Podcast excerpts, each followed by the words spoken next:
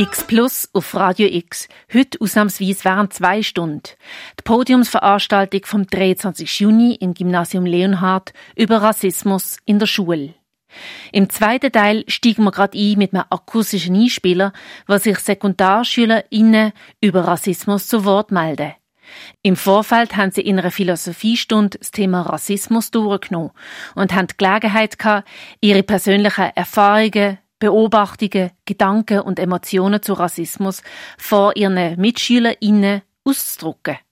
Ich glaube, das öffentliche Verkehrsmittel ist der Ort, wo ich die meisten Kommentare bekomme. So viele fremde Menschen. Also manchmal ist es auch nicht mal fies gemeint, sondern einfach, oh, du siehst exotisch aus, wo du kommst, oder deine Haare sind schön aus, wo kommst du.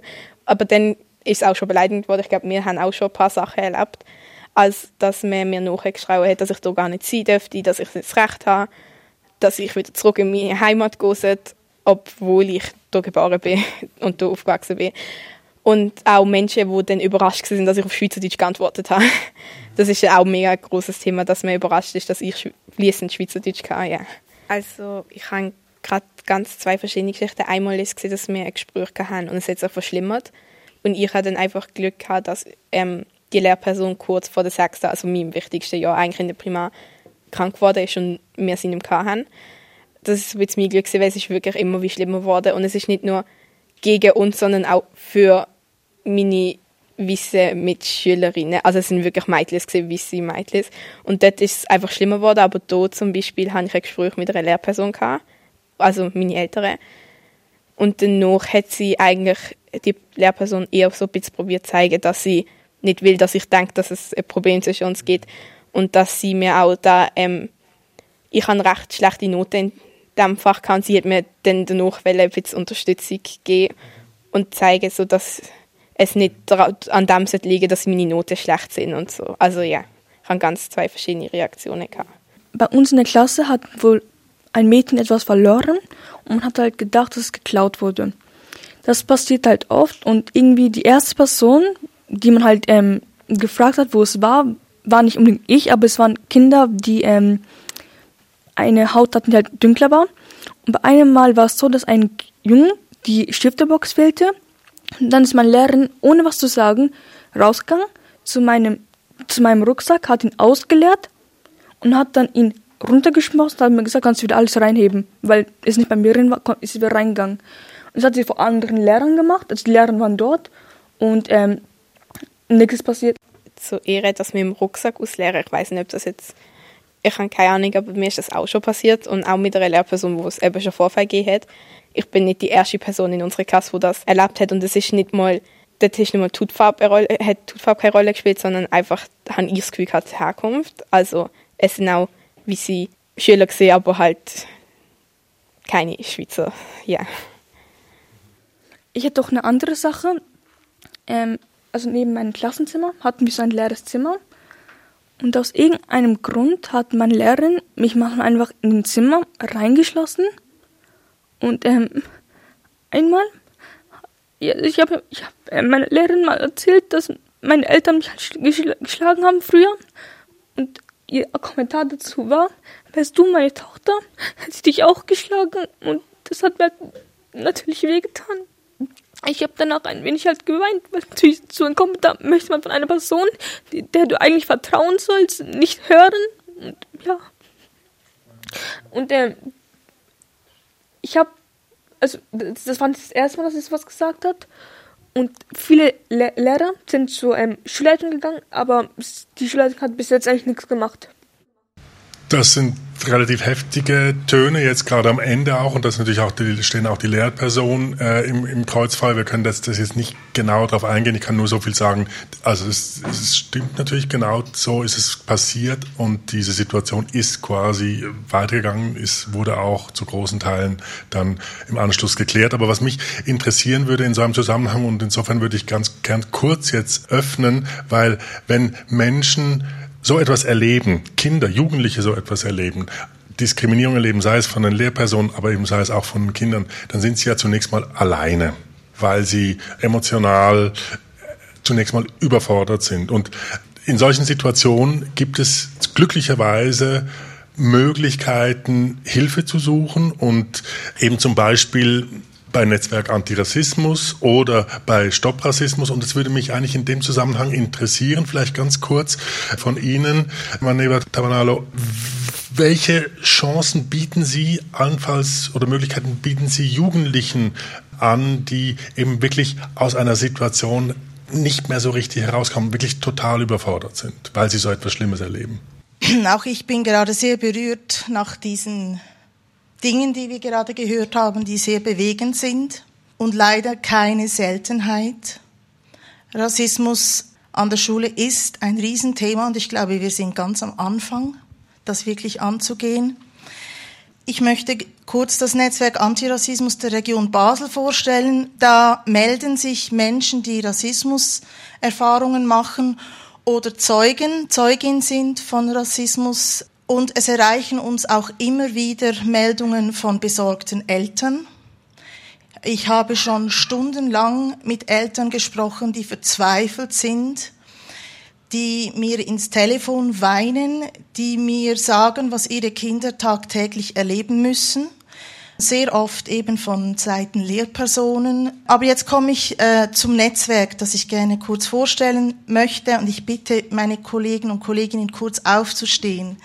Das Netzwerk Antirassismus der Region Basel, geleitet von Gina Vega. Wir sind Schlüsselpersonen, auf die man zukommen kann, wenn man eben eine Meldung machen möchte. Wir sprechen ganz verschiedene Sprachen. Deutsch, Französisch, Englisch, Spanisch, Yoruba, Türkisch, Albanisch und noch ein paar andere. Und wir arbeiten zusammen mit Stopp Rassismus, beziehungsweise die Fälle gehen zu Stopp Rassismus. Am Anfang haben Sie gesagt, es ist nur die Spitze des Eisbergs, die gemeldet wird. Und deshalb ist es so, so wichtig, dass Leute diese Fälle melden. Man kann sich an uns wenden, wir haben Visitenkarten hier und man kann auf uns zukommen. Man kann das anonym einfach deponieren, das kommt in die Statistik und es ist so wichtig, dass diese Statistik aufzeigt, dass Rassismus eben tatsächlich ein Problem ist. Wenn die Zahlen nicht da sind, heißt es ja, äh, es braucht kein Geld mehr für Antirassismusprogramme. Das wird laufend gekürzt und deshalb ist es so wichtig, dass die Sachen gemeldet werden. Ich weiß von vielen Eltern, die sagen, ich melde das erst, wenn mein Kind aus der Schule ist. Und dann hat man vielleicht die Kraft auch nicht mehr, diese ganze Liste zu deponieren. Und auch das wieder, ich, das, ist, das ist, erlebe ich ständig, dass, dass Eltern sagen, ja, ich getraue mich nicht, es kann sich auf die Noten meiner Kinder auswirken. Äh, und das ist verheerend. Es gibt auch eine Homepage, wo auch Formulare drauf sind. Man kann das auch eben von zu Hause aus oder vom Handy aus machen. Man kann ein Formular ausfüllen. In verschiedenen Sprachen gibt es das Formular. Die Internetseite ist netzwerk-antirassismus.ch und man kann eine Beratung beanspruchen, man muss aber nicht, man kann es auch einfach nur melden und deponieren. Und wenn es vielleicht zu schmerzhaft ist, das selber zu tun, dann kann man vielleicht eine verbündete Person fragen, kannst du das für mich melden? Oder kommst du mit mir und meldest das? Oder rufst du mit mir an? Oder schreibst du mit mir die Mail? Ich denke, es ist ganz, ganz wichtig, dass das mehr passiert. Das ist wunderbar. Vielen Dank für diese Information. Ich möchte gerne nämlich noch äh, eine weitere Frage stellen, eben an Johann Göttel, weil Sie haben gesagt, bestimmte Dinge werden dann auch weitergereicht zu Stopp Rassismus. Was passiert dann? Wo, wo treten Sie auf den Plan und wie? Ja, also wir bekommen äh, Meldungen über Vorfälle über das Antirassismus-Netzwerk und nehmen dann Kontakt auf mit der betreffenden Person laden die dann meistens, manchmal geht es auch telefonisch, aber das sind dann die, wenigsten Fälle, aber die laden dann meistens die Personen zu einem Gespräch ein, damit wir auch den Sachverhalt möglichst genau ähm, erfassen können und entwickeln dann zusammen einen Plan oder eine Vorgehensweise, wie man vielleicht jetzt in diesem einzelnen Fall etwas unternehmen kann. Aber eben, das ist sehr schwierig äh, zu generalisieren, weil die Vorgehensweisen auch sehr unterschiedlich sind. Viele Menschen haben gerade im schulischen Bereich, das wurde jetzt erwähnt, sind äh, sehr verunsichert, haben auch Angst, weil sie, wie gesagt wurde, nicht wissen, ob eine Intervention nicht vielleicht sogar kontraproduktiv ist, indem es dem Kind vielleicht noch schlechter geht oder das Kind noch schlechtere Noten bekommt. Also dieser Aspekt, mit dem haben wir auch immer wieder zu hören. Insgesamt muss ich aber sagen, dass die Meldungen, die den schulischen Bereich betreffen, eigentlich im Verhältnis zu dem, was wirklich geschieht, auf dieser Ebene sehr, sehr, sehr wenige sind.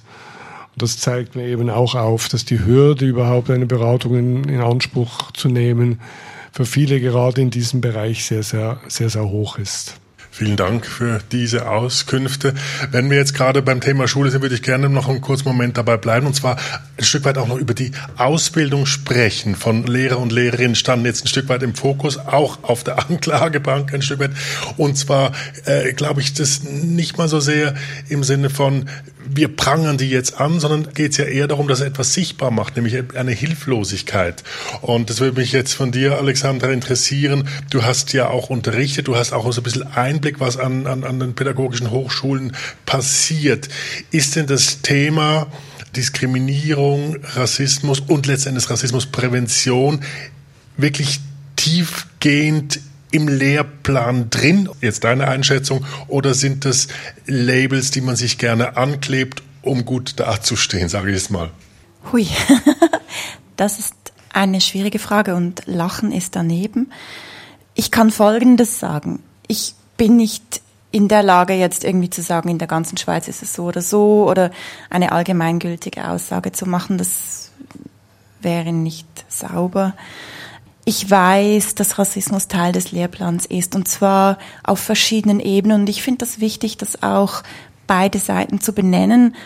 Rassismus als ein historisches Phänomen, als etwas, was zu tun hat mit den heutigen Machtverhältnissen, mit heutigen Diskriminierungsmustern, wo es sich eben auch überschneidet. Also ähm, das, was Sie vorhin gesagt haben, ja, der der interessiert sich für dich. Das kennen wohl viele Mädchen, egal. Es kennen auch viele Menschen, die nicht unbedingt Mädchen sind, aber als weiblich gelesen werden oder wie auch immer. Also das ist Teil auch von Ausbildung, also zumindest die, in die ich reinschauen konnte, ähm, an der PH oder auch an der Uni, da diskutieren wir das intensiv.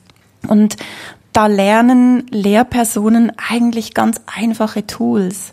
Es ist nicht so schwierig, das im Unterricht zu machen. Einfache Quellenkritik. Woher kommt das Bild? Wer hat es gemacht? Wessen Perspektive wird hier reproduziert? Wer ist auf dem Bild und wer ist nicht drauf? Das sind Dinge, die wir kennen und die eigentlich groß, dick und fett im Lehrplan drinstehen, wo dann aber einfach die Frage ist, wie können sie angewandt werden? Das andere ist, dass viele Lehrpersonen auch Angst haben, Fehler zu machen. Ich erinnere mich an eine Anfrage einer Lehrerin, die mir geschrieben hat in meiner Funktion am PZBS. Die sagte, ja, ich habe mit meiner Schulklasse historische Plakate angeschaut über die Völkerschauen hier in Basel und dann hat sie vorgelesen, was auf diesem Plakat zu lesen war. Und daraufhin sind einige Schüler in der Klasse sehr wütend geworden, haben gesagt, sie haben das N-Wort gesagt, das geht nicht. Und dann hat sie gesagt, ja, ich meine, ich persönlich würde das N-Wort natürlich nicht verwenden, aber das steht hier auf dem Plakat und damit ihr auch versteht, wovon wir reden. Und auch dieses Wort hat eine Geschichte und wir müssen darüber reden. Und sie wollte es richtig machen. Sie wollte ähm, historisch akkurat argumentieren, sie wollte sozial sich richtig verhalten. Also da gibt's viel, wo man mit Wissen so helfen kann. Die Frage, wie tief, ja, dann immer die Frage, wie tief das geht dann letzten Endes. Deswegen finde ich es ganz spannend jetzt bei dir, Manuel. Du hast ja vorhin sich sehr stark gemacht dafür, eigentlich den Weg zu gehen, dass man die Menschen stärken soll, gar nicht so unbedingt so sehr darauf hinweisen, was sie alles nicht tun sollten. Und wie hast du das erlebt in deiner Ausbildung, jetzt auch zum Lehrer? Ist es eher quasi eben theoriegetrieben Rassismus behandelt worden oder wurden da auch Möglichkeiten aufgezeigt, um wirklich ranzugehen und in die Tiefe zu gehen? Nein. Also ich, es brennt schon die ganze Zeit. Ich muss jetzt auch ein bisschen schauen, was ich mit dieser Wut im Bauch mache, aber ein- und ausatmen, aber nein, nie. Also wir haben in diesen drei Jahren PH, ich hoffe, dass jetzt jemand hier ist von der FHNW, aber nein, leider nicht. Also ich habe drei Jahre lang nichts gehört. Das Einzige, was ich drei Jahre lang gehört habe, ist, ich hätte nie gedacht, dass so jemand wie du Lehrer werden möchte. Ich hätte nie gedacht, dass so jemand wie du studiert und jetzt kommt's mit einem riesen Lächeln. Und das Einzige, was wir, ich kann mich an eine Erziehungswissenschaft, es war glaube ich ein Seminarblog, meine Stellenpartnerin da hinten hat mich schon angegrinst, weil sie genau weiß, von was ich spreche, haben wir nur mal darüber gesprochen, dass, also wir haben über die Migrationsgeschichte geredet und dass es ja früher, hat sie dann Beispiele gebracht von italienischen Migrantinnen und Migranten. Und da hat es dann aufgehört. Aber als ich dann in Basel in einer Schule angefangen habe, wusste ich jetzt, wenn ich jetzt meine Geschichte nicht gehabt hätte, hätte ich nie gewusst, wie ich das Thema angehen soll. Und jetzt möchte ich auch die Brücke zu heute schlagen. Ich denke, daher ist es eben wichtig, dass wir die Netzwerke, die es gibt, erwähnen, aber auch versuchen, innerhalb des Schulsystems unabhängige Personen zu installieren. Da haben Alexander und ich schon so oft darüber werkeweiset und diskutiert, wie man das machen kann, könnte dass die Kinder, und das habe ich jetzt eben auch durch meine Projekte erlebt, und das war immer so der Tenor, wo ich selber auch gespürt habe, man weiß nicht wohin. Gehe ich wirklich zu meiner Lehrperson? Nein, eben, sie hat die Oberhand, sie ist die mächtigere, und das weiß ich selber auch. Und daher ist es eben wichtig, nicht nur Schulsozialarbeit, sondern wirklich eine Instanz zu haben, wo ein Kind, eine Lehrperson hingehen kann und berichten kann, was passiert wurde. Und das Kind dann eigentlich von dieser Instanz aufgeklärt wird, was wären jetzt die nächsten Schritte. Aber auch, dass die Lehrpersonen in Verantwortung genommen werden. Weil ich als Lehrperson merke jetzt durch meinen Druck und durch meine Erfahrungen und all das, was ich eben mache, ist oft auch wieder der Aspekt von, wenn ich mit Lehrpersonen in Austausch komme, dass sie mir schnell zeigen wollen, warum sie jetzt nicht rassistisch sind. Aber es wird mir selber selten zugehört. Und wirklich das heißt, hey, erzähl mir mal oder was könnten wir machen? Und ich kann mich da auch noch erinnern, auch wieder als Alexandras Beispiel, haben über Projekte geredet und ich durfte auch das Living Library als Rahmenprogramm in der Wanderausstellung Mensch, du hast Rechte anbieten. Und dann war ich voller Euphorie und habe und Alexandra hat gesagt, ja, dann und dann und es gibt am Abend dann noch eine Infoveranstaltung für die Lehrpersonen. Dann wurden sie abgesagt, weil sich niemand angemeldet hat. Und ich habe immer gedacht, es gäbe keine Angebote vom Erziehungsdepartement.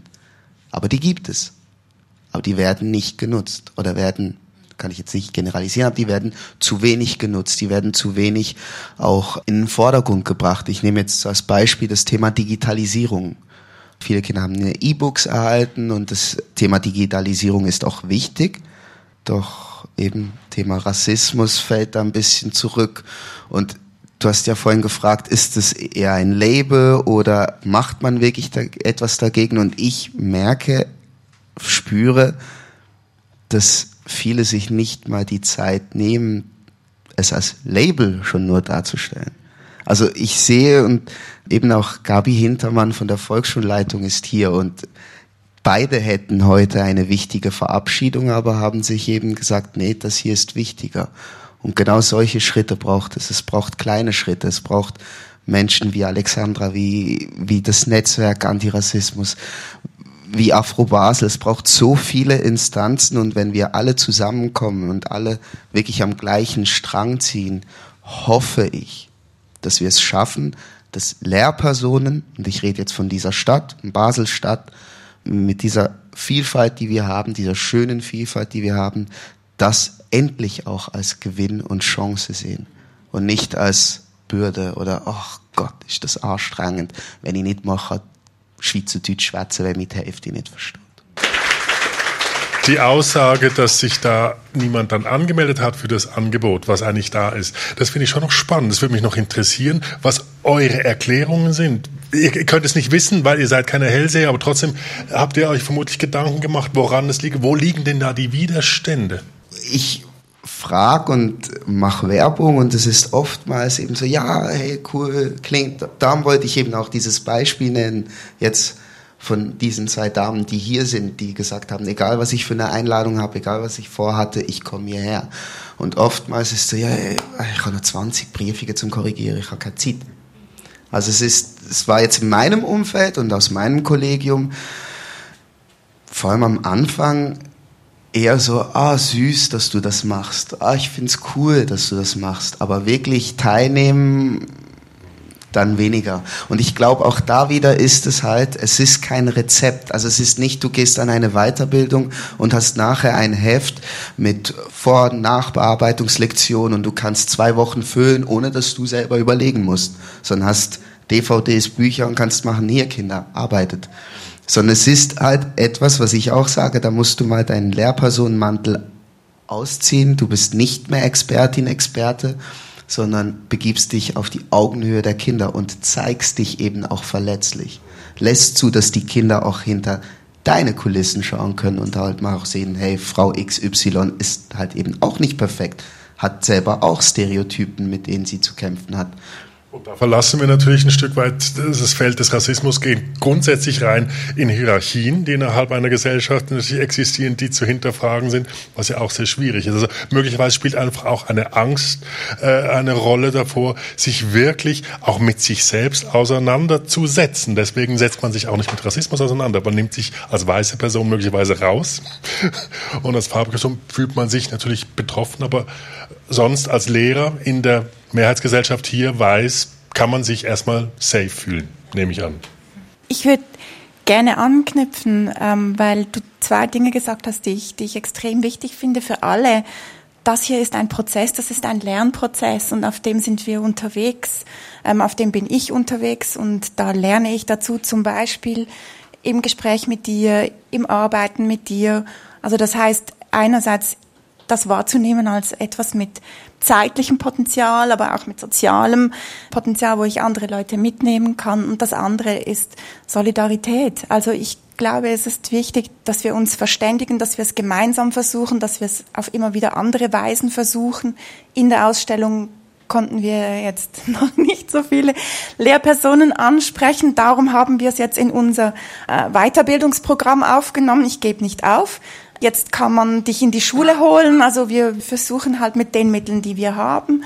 Gleichzeitig finde ich es wichtig zu sagen, wir gestehen allen zu, dass sie lernen dürfen. Wir gestehen allen zu, dass sie tatsächlich auch schon einzelne Tools kennen, mit denen sie arbeiten können. Und, und solange es Fehler sind, können wir damit umgehen. Aus Fehlern können wir lernen. Wenn es wenn es extra ist, dann ist es auch kein Fehler. Das finde ich wichtig. Noch ganz kurz, wir haben ja jetzt eben viel gesprochen darüber, was es nicht gibt oder was nicht passiert. Und ich muss auch wirklich sagen, eben Scheiß auf weiß oder schwarz, sorry. Ich habe meine Bachelorarbeit eben auch über Selbstfremdkonzept von Lehrpersonen mit Migrationshintergrund geschrieben. Und da bin ich zum Schluss gekommen, dass eben egal ist, von wo du kommst, sondern es geht um deine eigene Haltung und eben um die interkulturellen Kompetenzen, die du erwerben kannst. Und für mich ist jetzt eigentlich die schönste Erfahrung an dem, diesem leidigen, schlimmen Thema ist eben zu sehen, wie viele verschiedene Menschen mich unterstützen oder die Sache unterstützen aus Solidarität. Und dass man eben nicht immer direkt betroffen sein muss und zwar wirklich eine echte Unterstützung. Ja, bitte. Sie dürfen kurz ergänzen, ja. Mir ist es noch wichtig, also auf Ihre Frage kurz zu antworten. Sie haben gesagt, warum könnte das sein, dass eben Lehrpersonen sich nicht freiwillig für solche Anlässe melden? Ich bin überzeugt, dass eben ganz viel Goodwill da ist und dass die Mehrheit der Lehrpersonen von sich sagt, ich will auf gar keinen Fall rassistisch sein. Ich sicher nicht. Und dann sind Lehrpersonen auch Leute, die, wir müssen es alles schön immer unter Kontrolle haben. Das heißt, für Lehrpersonen ist es auch eine Überwindung zu sagen, ich brauche Hilfe. Die Belastung der Lehrperson ist sehr groß. Also ich verstehe alle Lehrpersonen, die sagen, ich habe keine Zeit, weil wir haben alle viel um die Ohren. Aber ich denke einfach, es braucht eben auch Unterstützung für Lehrpersonen. Wohin kann ich mich wenden, wenn ich Hilfe brauche? Und wohin auch die Schulsozialarbeitenden, wo kann ich äh, Ressourcen finden? Was kann ich machen, wenn ich diese Unterstützung brauche? Sich schon mal eingestehen können, ich schaffe das nicht alleine, ist für Lehrpersonen wirklich manchmal eine Herausforderung. Und das andere, was ich sagen möchte, ist bei der Ausbildung, du hast es gesagt, drei Jahre nicht vorgekommen. Ich sehe das auch zum Beispiel in der FMS, da werden auch angehende Lehrpersonen ausgebildet. Da zieht man im Moment zum Beispiel die Schraube an beim Deutsch. Also wer im Deutsch nicht mithält, hat keine Chance, in eine pädagogische Ausbildung gehen zu können. Also die Diversität der Lehrpersonen muss zunehmen. Es kann nicht sein, dass wir warten bis in 50 Jahren, wo mehr Leute wie, wie Emanuel und ich aussehen, unterrichten. Es muss auch da etwas passieren, dass die Kinder sich repräsentiert sehen in den Lehrpersonen. Auch da muss sich ganz viel ändern, finde ich. Vielen Dank, das finde ich ein ganz guter Einwurf. Vielen Dank.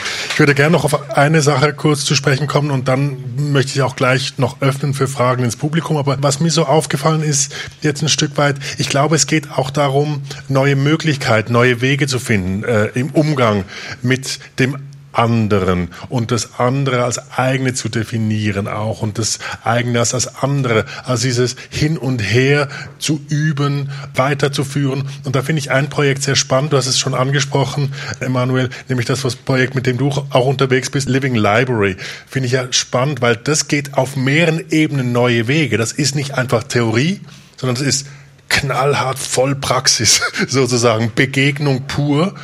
Und ich könnte mir vorstellen, dass durch diese Begegnung viele Dinge in Bewegung kommen. Beschreib doch mal ganz kurz, was der Gedanke hinter Living Library ist und wie das funktioniert, was die Effekte sind. Also ganz einfach erklärt, Living Library ist eine menschliche Bibliothek. Ähm, ihr seht, hier hat es Bücher, DVDs ausgestellt und anstatt dass eine Person, die vielleicht in ihrem Umfeld nicht in Berührung kommt mit jemandem, der Rassismus oder eine andere Form von Diskriminierung erlebt hat, versuche ich in einem Safe Space, innerhalb von einem sicheren Rahmen, eigentlich diese Chance zu geben. Heutzutage getraut man sich ja auch nicht mehr Fragen zu stellen oder wirklich in einen echten Austausch zu kommen. Und das möchte ich eigentlich so ermöglichen.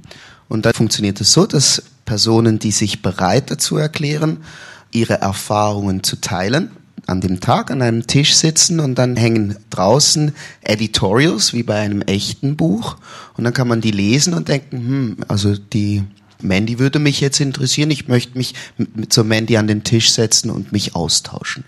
Und dann ist das ein natürliches Gespräch, das auf Augenhöhe passiert, weil es geht auch nicht darum, dass in, in diesem Setting, dass es heißt, ich Opfer erzähl dir, sondern nein, es geht darum, ich möchte dir berichten, was mich heute zu diesem starken Mann dazu gebracht hat, der ich bin.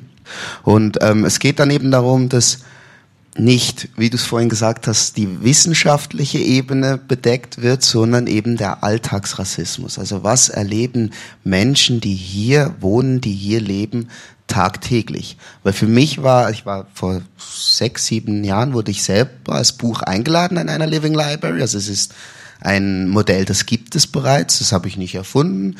Und da war für mich der erste Moment in meinem Leben, wo ich selber realisiert habe, all das, was ich erlebt habe, ist nicht normal. Weil ich es mal fremden Personen erzählen konnte und gesehen habe, wie schockiert sie sind. Für Dinge, die jetzt ich zum Beispiel, wenn ich es mit meinen Freunden und Freunden teile, die ähnliches erlebt habe, dass wir eben aus Unsicherheit und Selbstschutz darüber lachen oder das heißt, hey ja, eben oft hast du mal gehört, ja, ist ja nicht so schlimm. Und das hatte sehr etwas Heilendes.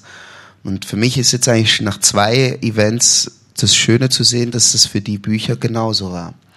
Ich arbeite dann natürlich auch mit echten Büchern, also da arbeite ich mit dem Verlag Baobab Books zusammen. Die haben den Standort auf dem Bruder Holz. Und sie fördern eben Schriftstellerinnen und Schriftsteller aus Drittweltländern oder eben auch Themen, die eben die interkulturelle Kompetenzen ansprechen. Und da war auch für mich so der erste Moment da, wo ich mal so einen Comic in die Hand genommen habe. Der Superheld hatte meine Hautfarbe. Oder eben dann kannst du mal ein Buch lesen, in dem die Prinzessin eine Prinzessin küsst.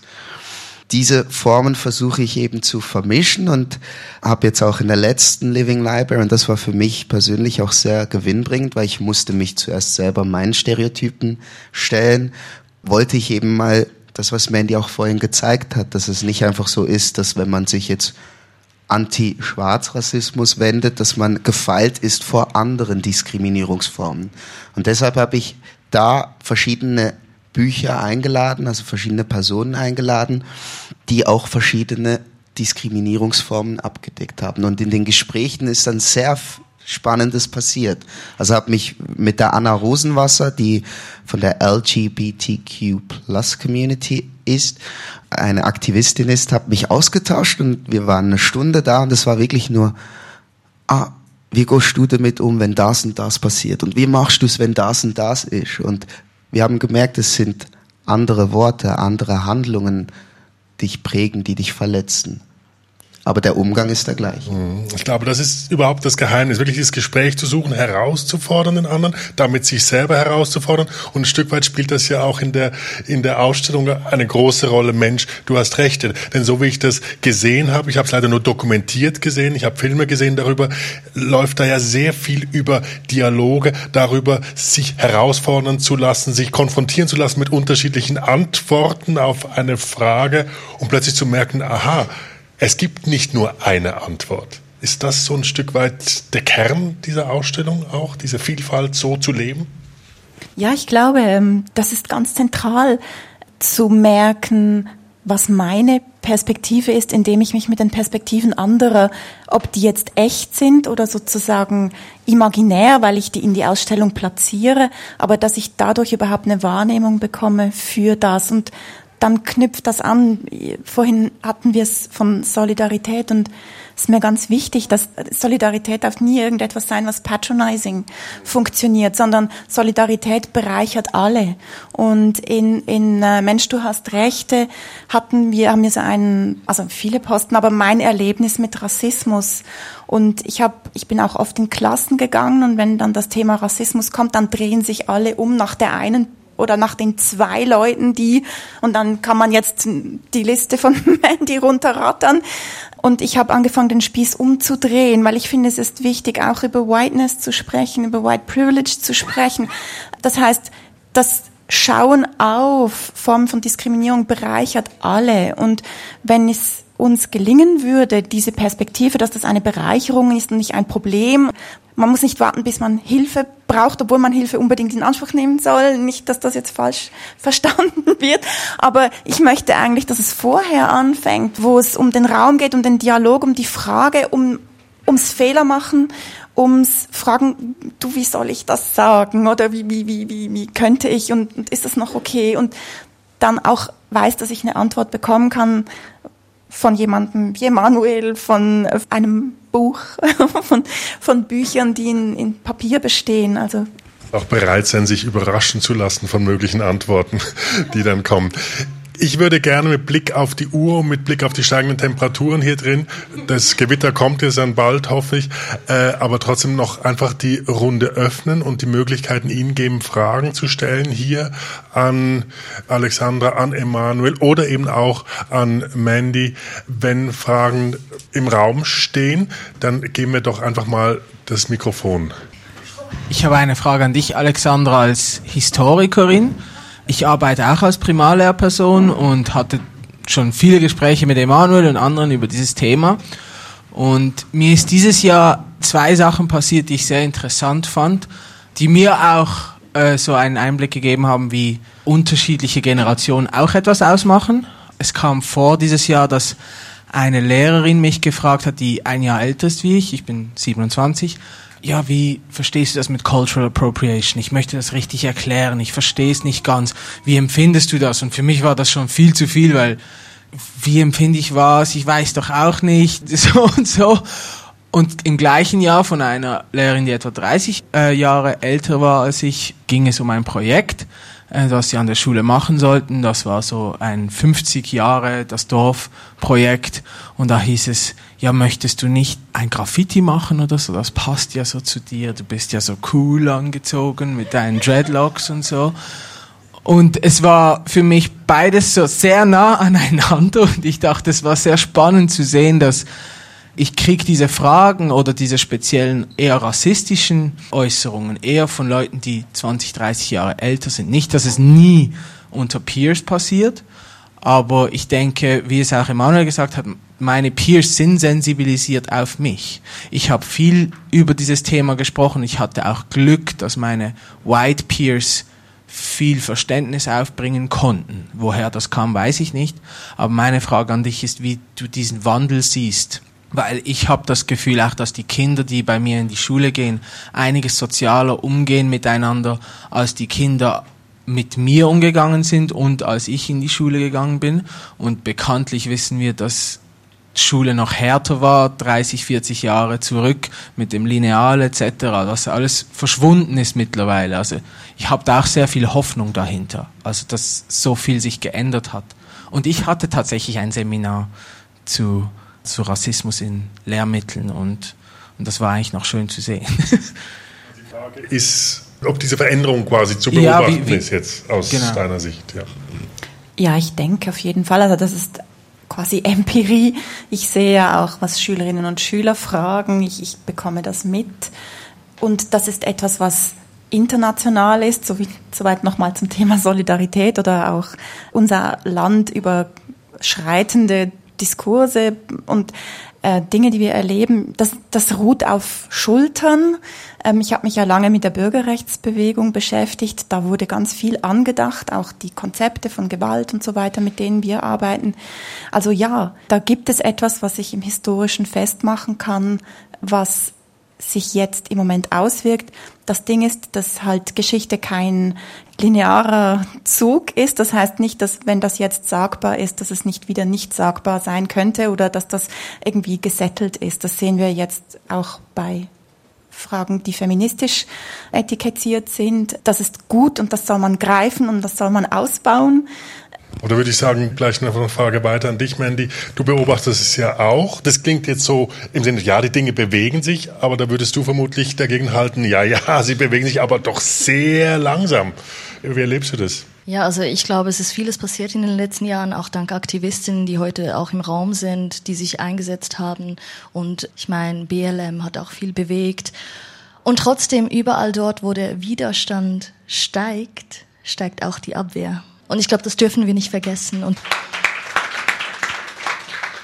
und die Abwehr ist nicht leicht zu nehmen und sie ist auch nicht einfach wegzustecken und sie ist einschüchternd und sie ist gewaltvoll. Und ich glaube, ja, ja, es tut sich was. Ich glaube zu wenig. Gut, weitere Fragen? Da war noch eine Wortmeldung. Ja, bitte sehr.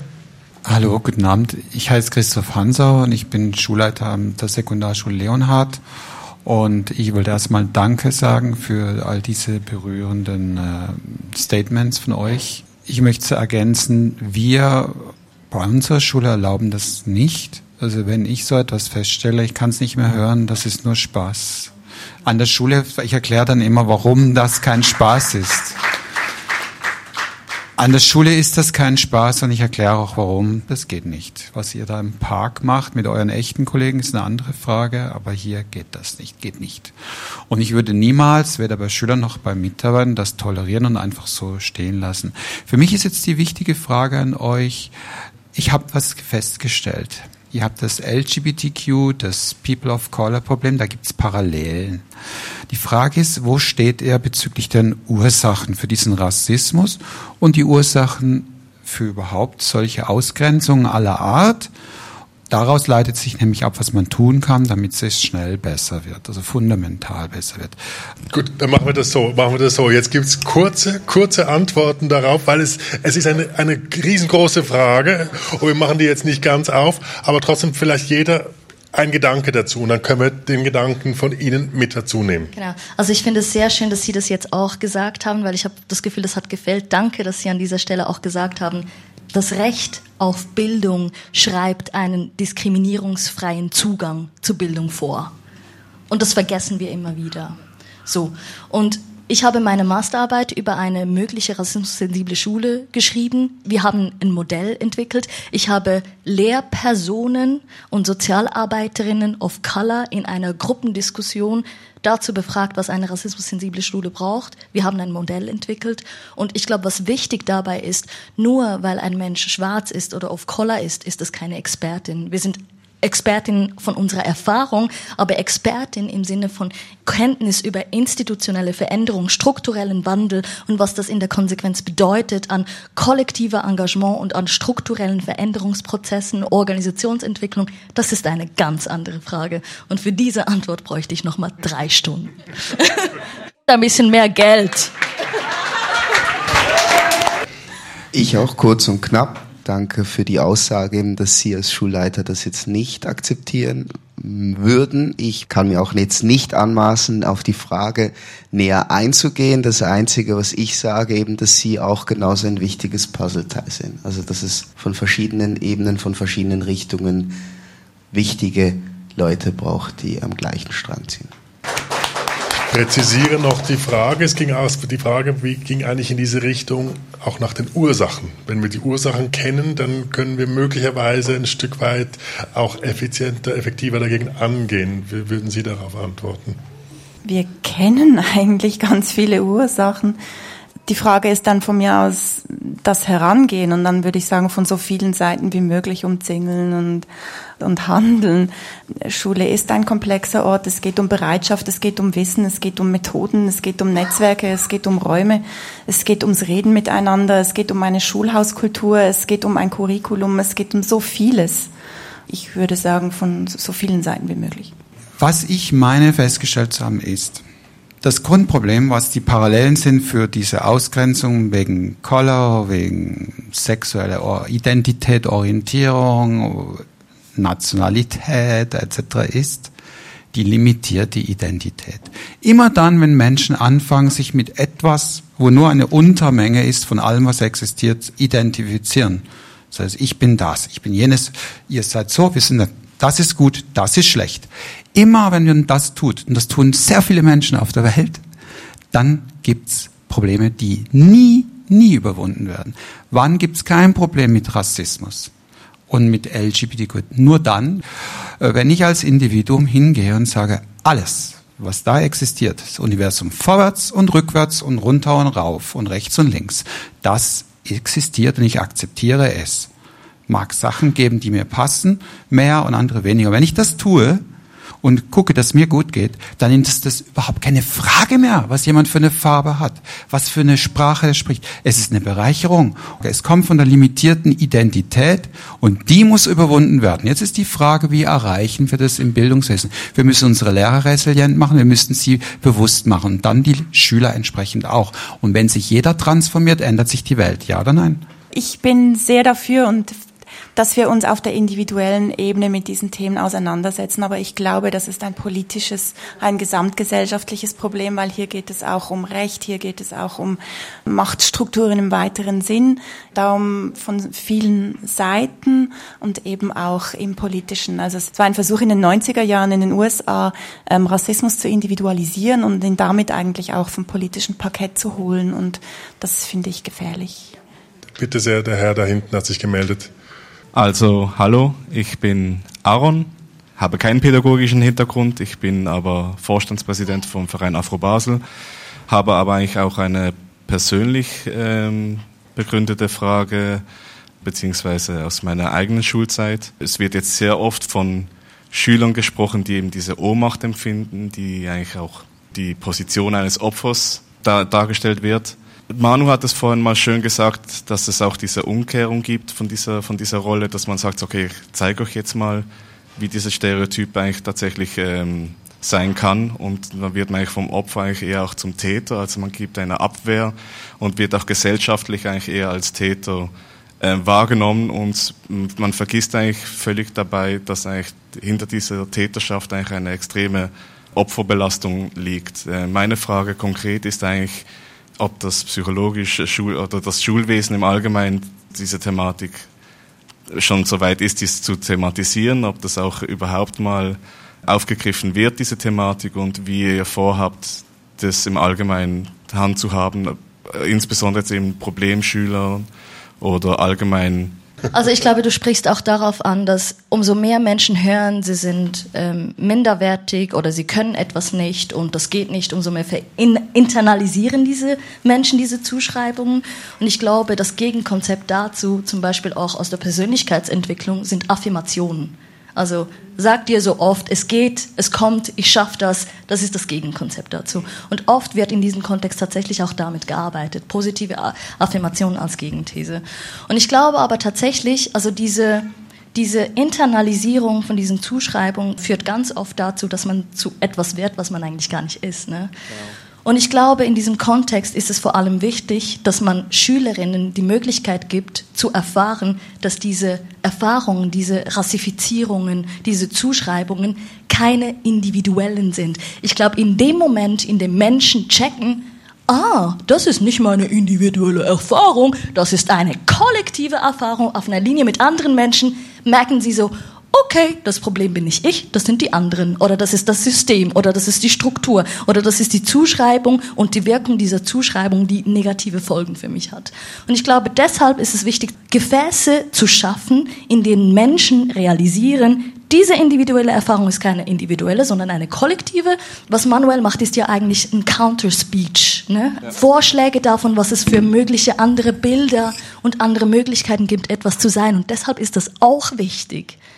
Und empowernd zu sein kann unterschiedliche Gefäße bedeuten. Es kann bedeuten, mit Gleichgesinnten oder Menschen mit gleicher Erfahrung in einem Raum zu sein und Theater machen, zu üben, was Widerständigkeit bedeutet, im Antworten. Es kann bedeuten, eben zu erfahren, so, ah, okay, unsere Erfahrungen sind teilweise gleich, aber manchmal auch anders, eben in diesen anderen Kategorien. Und ich glaube, es gibt ein riesiges Repertoire von Empowerment-Konzepten. Und ich lade euch wirklich ein, euch damit ein bisschen zu beschäftigen, weil die Fülle ist riesig und es macht richtig Spaß. Danke. Damit sind wir ein Stück weit wieder bei dem Gedanken, den du gleich zu Anfang der Diskussion eingebracht hast und der mich auch äh, sofort angesprungen hat, eben dieses Bestärken, Bestärken darin, schau, wer du bist, erkenne dich selbst letzten Endes und trage das mit Stolz auch ein Stück weit.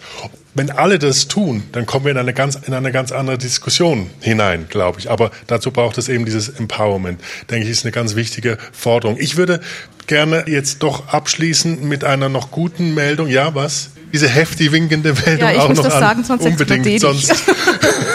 also einfach zwei Bemerkungen wegen den älteren Menschen.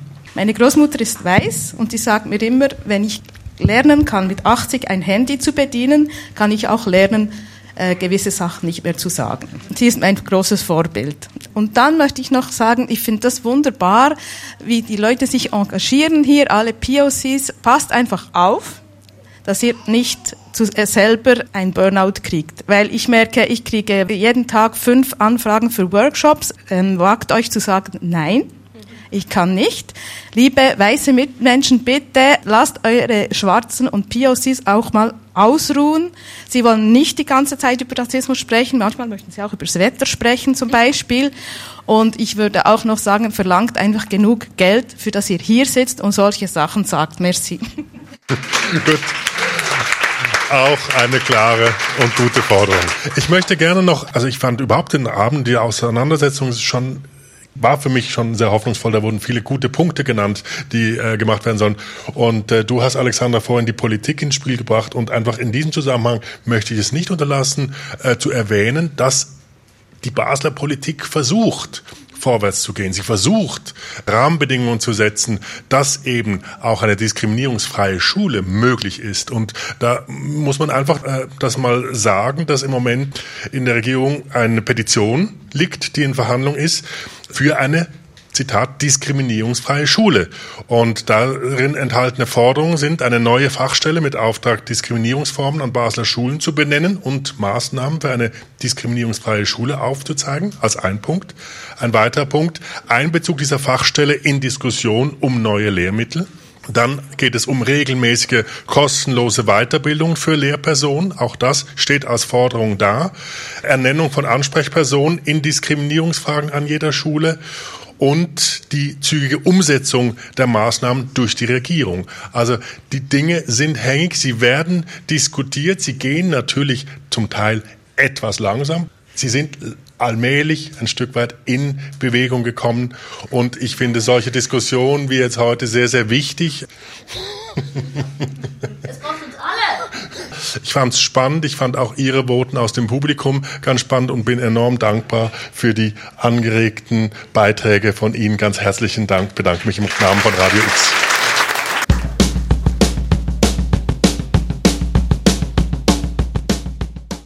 Das ist es die Podiumsdiskussion vom 23. Juni im Gymnasium Leonhard mit den Gesprächsgästen Mandy Abu Shouak, Emmanuel Brito und Alexandra Binnenkade. Moderation Bernard Senn.